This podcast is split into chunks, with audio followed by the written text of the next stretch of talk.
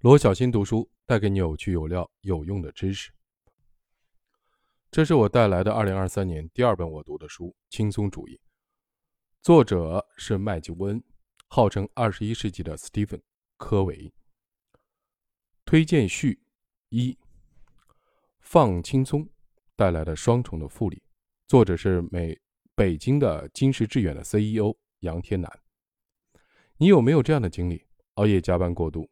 反而拖低了工作的成效，天天盯盘，反而亏损累累；给孩子报了很多兴趣班，反而令孩子兴味索然。如果你遇见过诸如此类的问题，那么你正好可以读一下《轻松主义》这本书。这本书无意中暗合了我的很多的想法，例如人生最优回报的定律，和我提倡的追求人生综合回报最大化异曲同工。再如，当你专注于你所缺乏的。你会失去你所拥有的。当你专注于你所拥有的，你会得到你所缺乏的。正是我们常说的“珍惜在手的幸福”。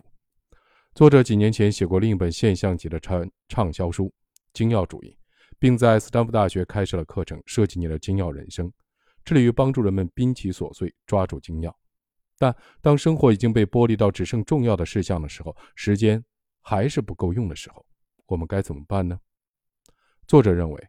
一定还存在另一条路，用正确的方法做重要的事情，不必以身心俱疲为代价。想想，如果将关键的事情变得容易做，你的生活会发生什么样的改变？书的开篇讲述了一位社会精英人士的故事。他从乔治城大学毕业以后，又到了哈佛商学院深造，毕业后入职了一家顶级的金融机构。他每周工作长达八十个小时，假日无休，因为在他接受的教育的理念里。努力的工作才是获得成功的关键。在这样争分夺秒的节奏中，时间到了2008年，他所在的公司破产了，他持有的股票下跌了百分之九十七，曾经拥有的紧张的熬夜、离家的奔波，全部变得毫无价值。更要命的是，他的身体也出现了问题。此时，他才突然的意识到，更加的努力或许并不能让人们成功。作者。根据自己丰富的工作经历，在书中为我们描述了很多由于努力的过头而反而失败的案例，这令我想起了自己的日常生活。年届不惑之后，身边几乎每年都有人因为在事业的快车道上超负荷奔跑而出现健康问题，甚至酿成悲剧。人的一生面临着大大小小的选择，是这些选择造就了人的命运，是过把瘾就死，还是更长久的？在这个美丽的世界生活，这个选择不可谓不重大。针对这个宏大的选择题，作者最终提出了治愈的方案是放轻松。轻松主义这本书为我们展示了用轻松的状态、轻松的行动获得轻松成果的五种杠杆。在轻松成果部分，作者提出，读书是世界上回报率最高的活动之一。至于读什么样的书？他提到了林迪效应，也就是一本书存世越久，它在未来留存的可能性就越高，所以应该先读那些存世已久的经典的作品。这一点我极为赞同，因为通过阅读经典的作品来学习作品中的智慧，乃至重获健康的故事，我们身边发生了不少。近年来，有感于社会上追求读多的学习时尚，我们立下。将巴菲特六十年股东信，十年读十遍的宏愿，这个多不如精的学习计划，至今已经有三千多人加入。令人意想不到的是，我们收到的最多的反馈是，通过学习获得了心情的轻松和内心的宁静。日前，我收到一封来自浙江读者的邮件，题为“治疗顽疾的一剂良方”。这位读者。在邮件中讲述了经历，很好的印证了轻松主义作者的观点。这是一位年届不惑的企业经营者，他自述过去数年动用杠杆参与比特币的投机，目标是赚十倍乃至百倍。但2020年比特币一夜爆仓，导致他血本无归。他说，爆仓那天感觉整个人大脑到心脏被重重的锤了，睡眠不好。加上情绪低落，再叠加懊悔，到了那个临界点。他心里那根紧绷的弦，终于断了。一夜白头的故事虽然没有发生在他的身上，但他的大脑的内部还是发生了一些异常。他开始听到无休无止的滋滋滋滋，就像电流那样。这种声音二十四小时无时无刻的不再侵扰他。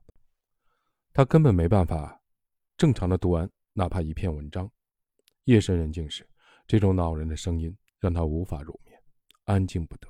苦不堪言，他跑了当地和上海各大医院，遍访名医，包括脑鸣专家，得到的诊断是大脑有一块区域疑似在放电。未有器质性的病变，他还做了脑电图，服用了抗抑郁、减弱脑部放电的滋养神经的药物，但都没效果。此时，他听到了自己正在关注的解读巴菲特六十周年股东信的节目。刚开始收听时，他会竖起耳朵仔细听，但不知不觉就会睡着。和风细雨的节目的声音，说他有宁心安神的作用，一点都不夸张。坚持十多天以后，他幻听的症状日渐缓解，精神变得好多了。这个邮件中的案例印证了轻松主义的观点：阅读经典是物超所值的一件事。在这本书的第三部分，作者主张。发挥五种的杠杆的力量，把产生线性成果的行为转变为产生复利成果的行为。由此，只要付出一次的努力，他能一次又一次的轻松的获得收益。不错，一旦努力超过一个临界点，更多的成本投入很难推动更多的边际产出，甚至可能反噬已有的成果。人们感到不轻松，通常源自自视过高或预期过高。因此，有人总结出了人生三部曲：成年之后发现父母是普通人，中年之后发现自己是普通人，老年之后发现孩子也是普通人。人的一生应该先尽力而为，努力探索能力的边界，让自己配得上想要的生活。接下来就应该顺其自然，因为说到底，绝大多数的我们都是普通人。回顾历史。能够穿越周期取得百分之十五的复利的回报的人，已经可以称得上是世界顶尖的投资家。伊利投资界顶峰的巴菲特，在这个数字上的表现已不过是百分之二十而已。看看巴菲特和芒格二人加在一起近两百岁的年纪，想想毛主席所写的“自信人生两百年，会当积水三千里”，就会释然。一切要学会从放轻松做起。因为这样才可能一直健康的活着，才可能既享受赚钱又赚命的双重福利。